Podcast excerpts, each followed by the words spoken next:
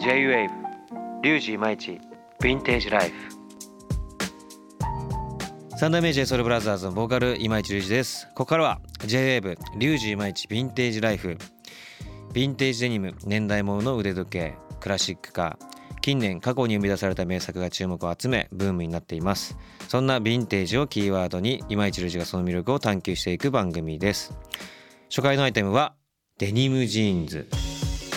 前回はヴィンテージデニムジーンズの見分け方について話していきましたが今回は藤原さんのヴィンテージデニムジーンズエピソードを伺おうと思います。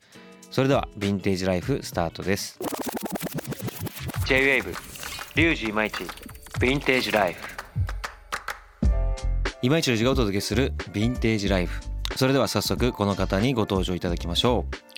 ベルベルジンの藤原裕です原宿の老舗古着店ベルベルジンディレクター藤原裕さんです。前回はヴィンテージデニムジーンズの見分け方を話していきました。もう今回で4回目になりますけどもやっぱり自分大好きなのでヴィンテージがやっぱりこう話が尽きないというか あっという間に終わっていきますけども、まあ、今日もしっかり聞ければなと思っております、はい、え今回デニムジーンズをテーマにいろいろと話してきましたがこのテーマの最後のお題は藤原さんのヴィンテージデニムジーンズエピソードでいければと思います、はい、それでは藤原さん今回のお題にまつわるキーワードをお願いいたします、はい、キーワードは501ビッグ E はい、はい、501ビッグ E ですね。はい。そのキーワードにしたはい。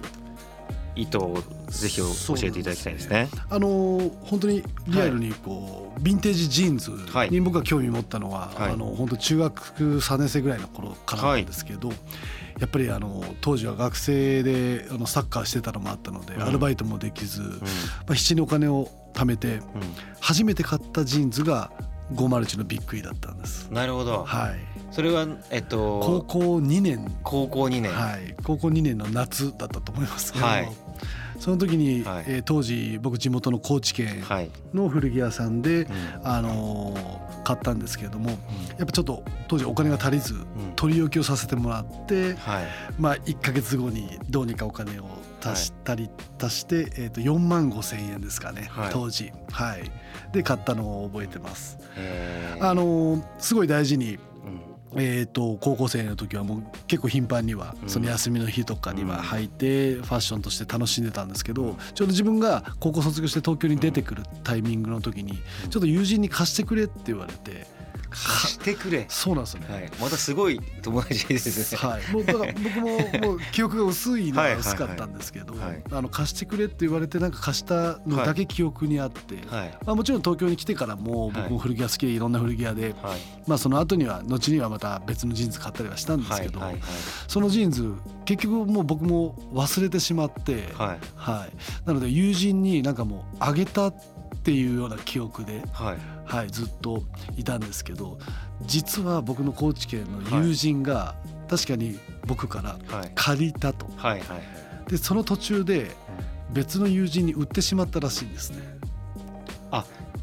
でその方も借りたことも忘れ忘れてもう自分の私物だと思ったってことですか、はい、で僕の別の友人に、はい、まあ、売ったらしく、はい。はい、で実は今年なんですけど今年はい。もう自分も本出したりとかさせていただいた流れで僕の友人がたまたまタンスを見てたらヴィンテージのジーンズが出てきたと、あれこれはっていう話でその譲売ってもらった友人に聞いたら、はい、あこれもともとは豊かのやつだっていうことになって、はいはいはい、あの僕のその別の友人からなんですけど、はい、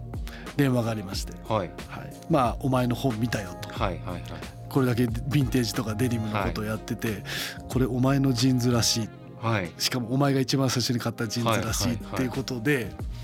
まあ、思わずそれが出てきたっていうんで、はい、いやもうじゃあ買うよって僕も言ったんですけど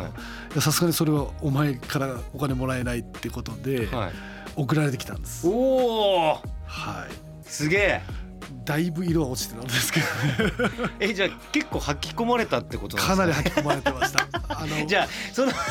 戻ってきたけど友人が育ててくれたってことですね。二人またいでる。えでもすごい。でも戻ってきたんですね。そうなんですよ。まあうれ嬉しかったんで、はい、もう色が落ちてるのはもうしょうがないんですけど、はい、やっぱり自分が初めて買ったデニムとかって、はい、まあなんかよく言う手放してしまったとかあるんですけど、まあ他の古着とかヴィンテージも僕も手放してしまったものいっぱいあるんですけど、はい、初めて買ったヴィンテージのデニムってなんか記憶にはあったんですけど、うん、友人に確かになってもうなくなったって思ってたのが戻ってきたので、えー、最初買われた時は結構真っこんですか？結構濃かったです。ええー、濃かったけど一回だけ。何年の何年を経て戻ってきたんですか？えー、っとですね二十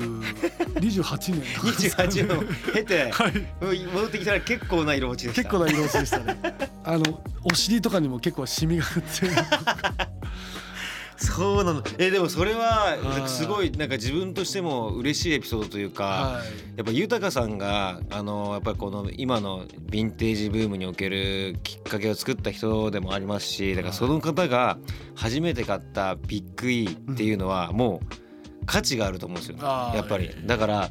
もういつか展覧会とかで絶対 飾った方がいいですよ絶対それはね。それあんま、はい、あの世の中に発信してないんじゃないですか。初めて買ったのがビッグ E っていうのは。ああでもちょこちょこ。ちょたまに言ってるぐらいですかね。あそうなん、ね、のジーンズどこ行ったのか分かんなくてでもそれが戻ってきたっていうのは、はい、いやいいエピソードというか。一回だけそのジーンズを履いて、はい、僕高校2年の時に、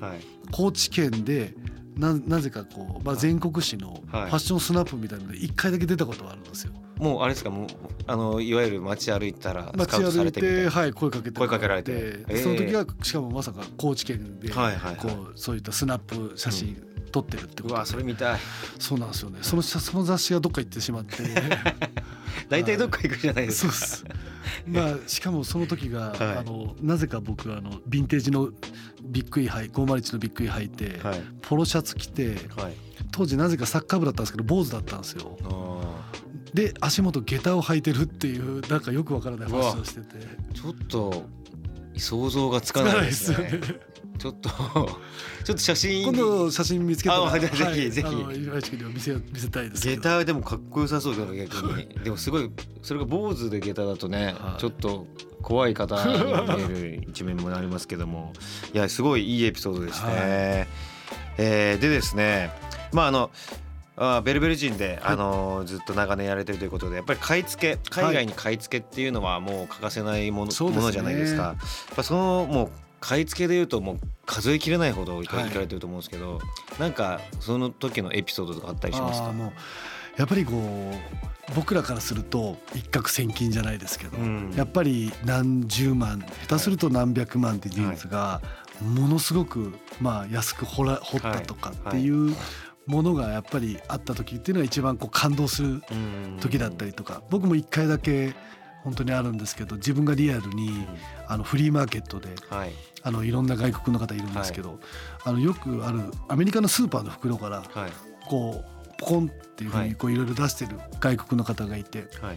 で一番奥から普通にまたスーパーの袋縛ってたんですけど、それをパッて開けた時に出てきたジーンズが、今市君が今履いてる1922年モデルの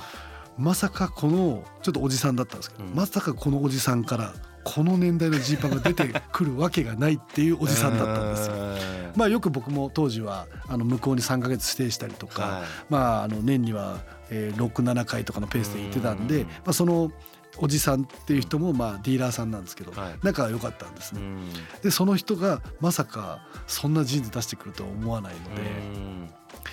ただあの周りにもやっぱそういった有名なヴィンテージディーラーさんいるのでそういう人らに見られてしまうとすごい値段に言われてしまったりとかするので真っ先に僕だけこっそり値段を「How much」って聞いた時にうん。って悩んで向こうが「Two」って言ったんですよ。 Two が200ドルなのか2000ドルかって結構変わるじゃないですか。で僕はジーンズ一応バッて見て、あの見た時には状態すごく良かった。かその当時、リアルに頭に浮かんだ状態が約150万だったんです、はい、うちのお店で売る時は、はい、なので「トゥー」って言ったのが200ドルだったら本当にすごいんですけど。本当にそうですよね、はい。まあ、一応聞いたら2000だったんですはい、ただあのあの当時まだ110円とかのレートなので、はい。まあ、リアルに言うと22万。それでも全然もういいですもんね、はい、もうすぐさま、うん、すぐさま現金と思ったらあの自分のポケットの中にあの1000ドルないぐらいしか入ってなくて。キャッシュがなかったんですね、はい、もうトランシーバーですぐ社長に連絡して、はい、トランシーバーってのがね。その当時まだトランシーバーだったんですけど、はい、それであの「すいません社長2000ドル」って連絡したら、そんなフリマで2000ドルのジーンズ、まあ、要はジーンズって言ったんですけど、なんだってちょっと怒り気味にあのすぐに発してきたんですけど、まあ、パッてジーンズ見せたら「お前よくやった」って肩をバンと。叩かれもうすぐ2,000ドル渡して、もう丸めて誰にも見せないように。持って帰るっていう。いやもうすごいですよね。なんか争奪戦じゃないですけども、やっぱりそういうのをね。自分もいつかだからその買い付けとかも本当にぜひ行ってみたいなと思っておりますし、まあ炭鉱まではちょっとやっちゃうとね。そうですね。僕も実際はそこそこまでは行ったことはないんですけど、まあ、そこから出てきたジーンズっていうのをやっぱりこう直接購入するって言いますか、はい、ことはごく稀にあるんですけど、デニムハンターでしたそうですね。その海外の人で、はい、今もあるんですか？今も一応そうですね。もう本当に古い炭鉱とかはもうこれ以上入れないとかっていうやっぱり制限があるみたいなんですけど、それ以外のところを探して、まあ、そういったあの炭鉱奥からとか、はい、やっぱり昔の方ってなんでかっていうと当然ですけど金を掘ってたりするじゃないですか。やっぱりこう帰る時にそのままポケットに入れて持って帰っちゃうっていうケースがありえるので、まあ、そこのオーナーさんが着替えるために、まあ、そこの場所でジーンズを脱いでいけ、着替えて帰るという意味でなるほどなるほどなるほど。なので炭鉱の下の下の奥の方から着替えるためにジーンズが出てくるなるほど。だからちゃそのちゃんとデニムが埋まってるっていうもう、はい、あのストーリーが入ってるってことですね、ね、あるってことなんですね。はい。そう一回だから自分も YouTube でそのデニムハンターの映像とそれこそあのベルベルジーの社長の山田さんが出てる映像とか見た時に言っちゃえばトレジャーハンター的なことですよね。自分で本当に洞窟入って掘って出てきた瞬間のうわーみたいなもう取ったぞみたいな。ね。だから本当宝物が見つかったみたいなだからいまあでも今はもうちょっと難しいかもしれないですけど、ね、いつかなんかああいうことだったらちょっと面白そうだななんて思ってますけど、ね、また他とかで言ったらあれですけど炭鉱以外でいくと昔の例えば家とか、はい、あのアメリカでもやっぱちょっとこう田舎の方だらしいんですけど、やっぱり家の壁からジーンズが出てくるっていう、はい、やっぱり当時家を建てる時にそういった間に、まあ、風の防止とか、まあ、壁の中ってことですね。壊れてなるほど、はい。まあ、そういった部分で、まあ、丈夫っていう意味でも、うん。まあ、その壁の隙間にデニムを挟んで家を建てて、はい、その今度家を建て壊す時にたまたま壁をボンって壊したらジーンズが出てきた、はい、その家丸ごとあのジーンズが当時二十何本出てきたっていうのを一人の方が全部買ったっていう。あ二十何本も出てきた二十何本っていうのを聞いてますね。えー、はい、でその方は北海道で古着屋当時やってて、うん、まあ一攫千金当てた、うん、あのオーナーさんっていうのでなんか雑誌で見たりとか僕も、はい、はい、実際その現物のジーンズは履けないもうボロボロのもあったらしいんですけど、うん、やっぱり10本以上履けるものはあって、最後の1本が600万ぐらいで売れてた記憶があるので壁から出てきた時は多分10ドルとか20ドルしか払ってないと思うんですよね。はい、いやだからもうね本当にすごいだから作業着だったはずのデニムが、はい、デニムジーンズとかデニムジャケットがですね、うん、もう今お宝みたいになってねね面白いですよね。はい、もうしかもずっと高騰もしてますし。はい